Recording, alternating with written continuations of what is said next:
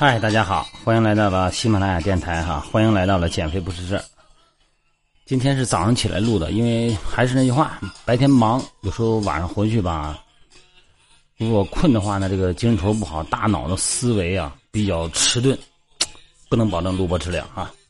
脑子里边想的东西呢，嘴里说不出来，嘴里说的时候呢，脑子跟不上，那麻烦了啊。那么今天呢，呃，还是要跟我们昨天的一位朋友咨询我的，他问，呃，五十多岁了，五十三了，他说这个大夫说呀。是我现在身体这些病啊，啊，建议找一个教练开一个什么运动处方。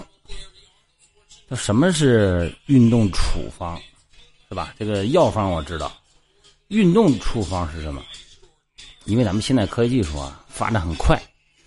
尤其是咱们的生活水平呢越来越高，那么生活方式呢明显变化，节奏啊，还有这个结构啊都发生质的变化。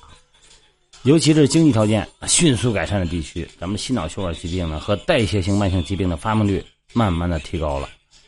在二十世纪的二十世纪的中后期，美国的心血管系统慢性疾病的发病率和死亡率迅速上升到了首位。在心脑血管慢性疾病的这个死亡率中，哈，冠心病接近了百分之五十，啊，引起咱们世界上所有人民的关注和恐慌，甚至。后来，美国著名的体育科普作家啊，詹姆斯·福德·费克斯在他的名著《跑步全书》中大力提倡跑步运动，以阻止随着科学技术提高发展水平和咱们的生活水平的提高而产生的心脑血管疾病的迅速上升的趋势。然而呢，他本人却在一次慢跑的运动中突然猝死。哎呀，这个费克斯猝死啊，在跑步事件中啊，让人们开始对跑步是不是真有预防和治疗心血管作用，产生了很多的疑问。你想，你这倡导者，你都这个都跑死了，你想，你怎么再说服别人呢？是吧？所以说，跑步本身存在问题，还是费克斯在跑步运动中方向方法有错误？就是经过研究发现呢，这个费克斯呢患有冠状动脉粥样硬化啊，心脏病。这个冠状动脉呢狭窄，因为心肌本身的供血量就不足啊，所以说在它安静状态下或者小强度的时候，冠状动脉所提供的氧量、血液量嘛，主要是血氧量哈，还能满足它心肌的需要。但是因为平时呢没有心肌缺血的症状，所以说在强度增加的时候，心肌对氧的需要量一增加，它冠状动脉呢提供氧气量就不够了。所以说呢，呃，它本身这就属于心功能不全嘛。所以说就发生了猝死，所以说，费克斯呢在自己提倡跑步运动中发生猝死，这并不是跑步本身的问题，而是采用了不适合他的运动强度，就是他死的呢，因为跑得太快了哈。哎呀，在这想起来北京基地的一个健身房的一个一个会员了哈，这个了也是五十多岁大哥，每天都是最早的去健身。嗯，我们训练营呢，进入场地的时候呢，人家都洗完澡了，是吧？我多次说过他，我说这个呀，他本身还有很多的习惯，比方不吃肉啊什么的这种习惯。我说这不呃，这个运动量呢，大小先不说哈，这个运动时间太早，啊，跟你的年龄不适合。心态人家人老心不老嘛，意思我好的很，是吧？比年轻人棒，身体你看我这个腰板是吧？我这个肌肉量。你练起来，我跟年轻人相比，我也不相上下呀。这个对自己的身体评估过高。嗯，去年嘛，去年然后也是，倒不是运动中猝死，但是后来确实是早上起来醒醒了以后，家人发现他去世了。这种情况呢，因为之前呢，我直接联想到他的运动强度和运动的时间，还有就是营养补充这一块我就想到了他的这个，所以说呢，不能说跟他这个。不恰当的运动没有关系啊，他的死亡。所以说呢，在任何参加任何体育健身的人都必须对本人的健康状况和运动能力进行了解啊，要采取适合自己的运动强度和运动项目。这就是所谓的运动处方。然后呢，要获得对体育健身运动啊有专业性的，你比方说教练也好，专家也好，要听他的指导意见。千万不要跟年轻人比哈，不是跟年轻人比，千万不要跟别人比，啊，别人能行我也能行，别人能行我为什么不行？所以说呢，这个这就属于咱们的对运动判断不当导致的这种麻烦啊。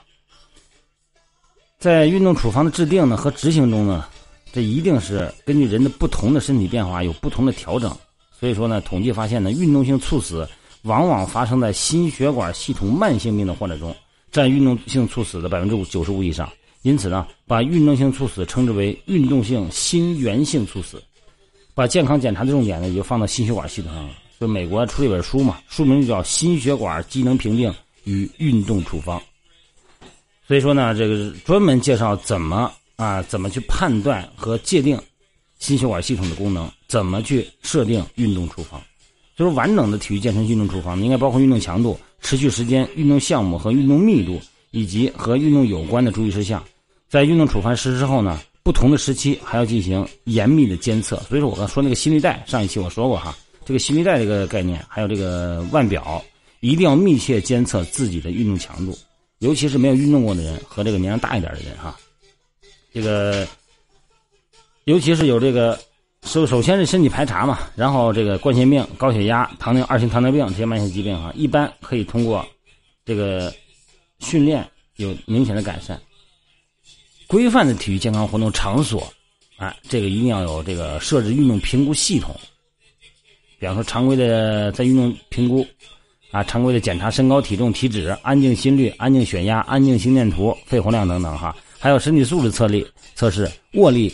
坐姿体前屈、下肢的爆发力、反应等等，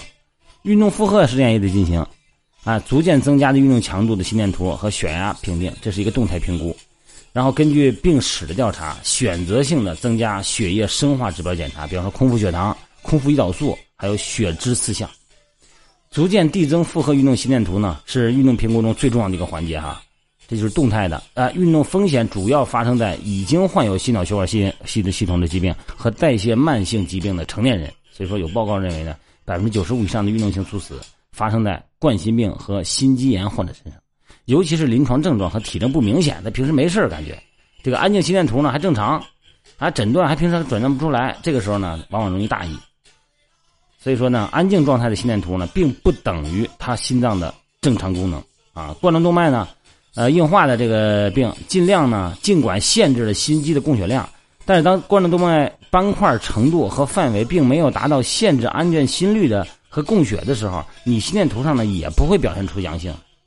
所以说，一定呢是在一定强度啊增加到一定强度的时候，然后呢，这个心肌的供氧量不足的时候，冠状动脉血液流速不能满足心肌需要的时候，这个时候呢，啊，传导过程中电位的变化。才能在心电图上有阳性表现，所以说这个东西一定要有训练前的评估，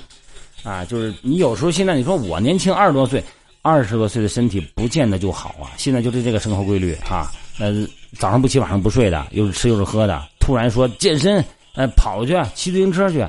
一定带个心率带。另外呢，一定要有这个动态检测。现在咱们国家吧，可能是这个东西迈步迈太快，好像这个。